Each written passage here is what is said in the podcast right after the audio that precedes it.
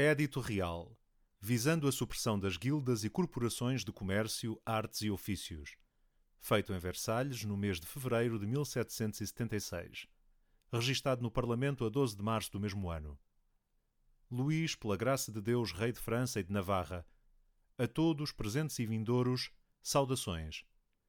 Cabe-nos garantir a todos os nossos súbditos o gozo pleno e cabal dos seus direitos e cabe-nos, sobretudo, garantir tal proteção àquela classe de homens que, dispondo apenas do seu trabalho e da sua indústria, maior necessidade e direito têm de empregar em toda a sua extensão os únicos meios de subsistência de que dispõem. Temos assistido com mágoa aos constantes atropelos infligidos a este direito natural e comum pelas instituições antigas, antigas, de certo, mas que nem o tempo, nem a opinião, nem os próprios atos emanados da autoridade, parece tê-las consagrado, conseguiram legitimar. Em quase todas as cidades do nosso reino, o exercício das diferentes artes e ofícios está concentrado num pequeno número de mestres, organizados em corporações, capazes de, por si só, excluindo os restantes cidadãos, fabricar ou vender os objetos comerciáveis de que têm o privilégio exclusivo. De tal modo assim é que aqueles dos nossos súbditos que, por gosto ou necessidade, queiram exercer artes e ofícios, só o conseguirão acedendo a tal corporação, para o que terão que prestar provas tão longas e penosas quanto supérfluas e pagar direitos ou satisfazer exigências crescentes, onde uma parte dos fundos de que careceriam para montar o seu negócio ou oficina, ou até para a própria subsistência, serão esterilmente consumidos. Os que não têm meios para cobrir estas despesas estão condenados a uma subsistência precária sob a autoridade dos mestres e a definhar na indigência ou a levar para fora da sua pátria uma indústria que poderiam ter tornado útil ao Estado. No presente sistema, nenhuma classe de cidadãos pode exercer o direito de escolher os operários que querem empregar e todas se encontram privadas das vantagens que a concorrência lhes traria pelo abaixamento dos preços e pela perfeição do trabalho. É raro conseguir que o trabalho mais simples seja feito sem recorrer a vários operários de diferentes corporações e sem sofrer os atrasos, os incumprimentos, as exigências destinadas a garantir ou favorecer a existência ou as pretensões destas diferentes confrarias e os caprichos do seu regime arbitrário e interesseiro. Assim, as consequências deste estado de coisas são, para o Estado, uma diminuição incalculável do comércio e da indústria para uma parte significativa dos nossos súbditos, uma quebra nos salários e nos meios de subsistência. Para a generalidade dos habitantes das cidades, a sujeição a privilégios exclusivos, com consequências em tudo idênticas às de um efetivo monopólio. Monopólio este que aqueles mesmos que o praticam também dele são vítimas, sempre que, por sua vez, necessitam de mercadorias ou do trabalho de outra corporação. Estes abusos foram surgindo gradualmente. Começaram por ser obra do interesse dos particulares que os impuseram ao público. Muito tempo passou até a autoridade, ora surpreendida, ora seduzida por uma aparência de legalidade, lhes conferir uma espécie de sanção. A raiz do mal está na própria faculdade conferida aos oficiais de um mesmo ofício de se agruparem e criarem um corpo. Terá sido quando as cidades começaram a libertar-se da servidão feudal e a constituir comunas que a facilidade em classificar os cidadãos de acordo com as respectivas profissões introduziu este uso até então desconhecido. As diferentes profissões passaram assim a formar como que comunidades particulares, as quais constituíam a comunidade geral. As confrarias religiosas, ao reforçarem os laços que uniam as pessoas de uma mesma profissão, proporcionaram-lhes oportunidades mais frequentes de se reunirem e de nessas reuniões tratarem do interesse comum dos membros da sociedade em causa. Interesse esse prosseguido ativamente em detrimento dos interesses da sociedade em geral. As comunidades, uma vez formadas, trataram de elaborar estatutos e, pretextando razões de bem público, conseguiram que estes fossem aprovados pela autoridade. Na base dos estatutos está, antes do mais, a faculdade de privar quem não seja membro da comunidade do direito de exercer a profissão. A ideia geral é a de restringir, o mais que puderem, o número de mestres e tornar a obtenção deste grau uma dificuldade quase inultrapassável para quem não seja filho de atuais mestres. É esse o fito da multiplicidade de custas e formalidades de admissão, das dificuldades das provas finais, sempre avaliadas arbitrariamente, e da carestia e extensão inúteis das aprendizagens a que acresce o estatuto de servidão prolongada dos oficiais, estatutos estes dos oficiais e dos ajudantes que visam ainda propiciar gratuitamente aos mestres o benefício durante vários anos do trabalho dos aspirantes. As corporações trataram sobretudo de afastar do seu território as mercadorias e a produção dos forasteiros, invocaram a pretensa vantagem de banir do comércio as mercadorias supostamente mal fabricadas. Esta razão levou-as a pedir para elas próprias regulamentos de um novo tipo, destinados a estipular a qualidade das matérias-primas, o seu uso e o seu processo de fabrico.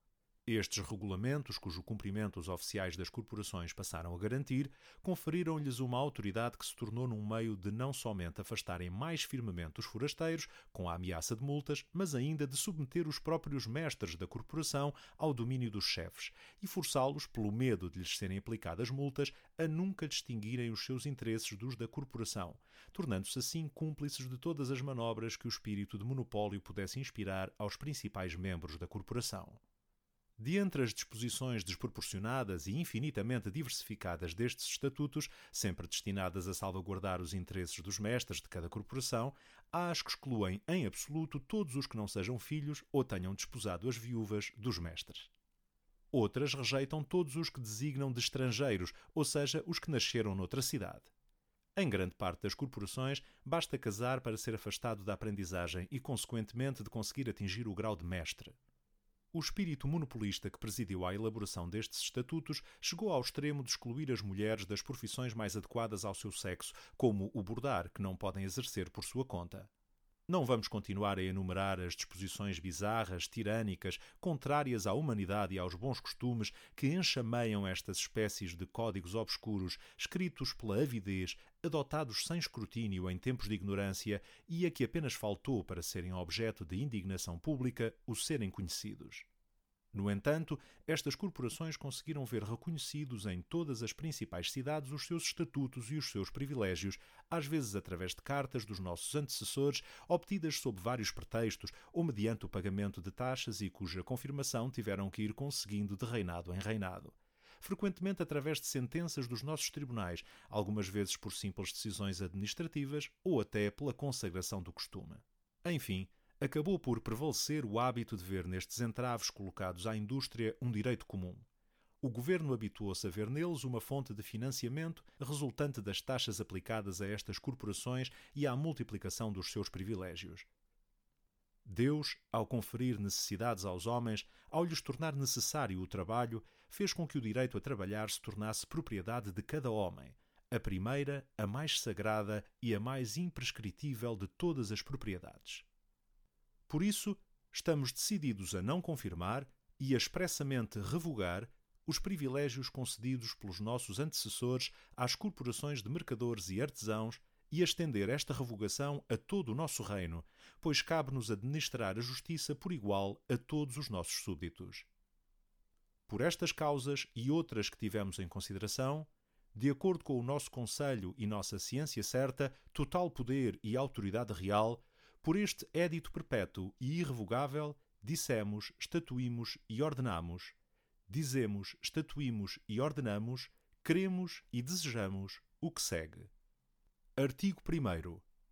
Todas as pessoas, quaisquer que sejam a sua qualidade e condição, incluindo todos os estrangeiros, mesmo que desprovidos das nossas cartas de naturalização, são livres de abraçar e exercer em todo o nosso reino, nomeadamente na nossa boa cidade de Paris, toda a espécie de comércio e toda a profissão de artes e ofícios que bem lhes aprouver, até acumular várias, em vista do que extinguimos e suprimimos, e estamos a extinguir e a suprimir, todos os corpos e corporações de mercadores e artesãos, assim como os mesteres e guildas abolimos todos os privilégios, estatutos e regulamentos otorgados aos ditos corpos e corporações, com cujo fundamento nenhum dos nossos súbditos poderá ser incomodado no exercício do seu comércio e da sua profissão, quaisquer que sejam a causa ou o pretexto.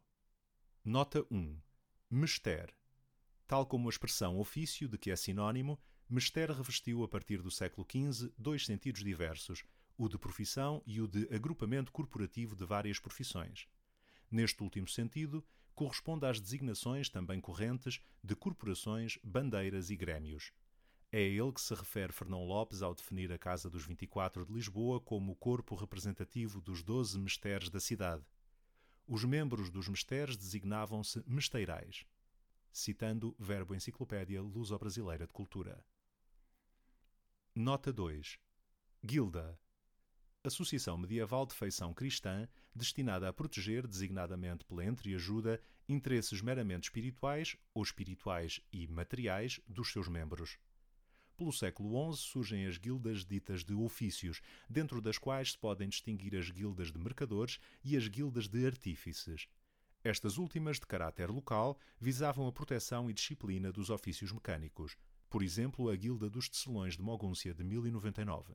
Já as de mercadores, cujos membros também se uniam para mutuamente se protegerem nas suas atividades mercantis, dadas as condições de insegurança, obtiveram por vezes privilégios estatutários, tais como o monopólio do comércio local. As guildas de mercadores transformaram-se posteriormente em agrupamentos de feição já capitalista pelas crescentes necessidades de financiamento.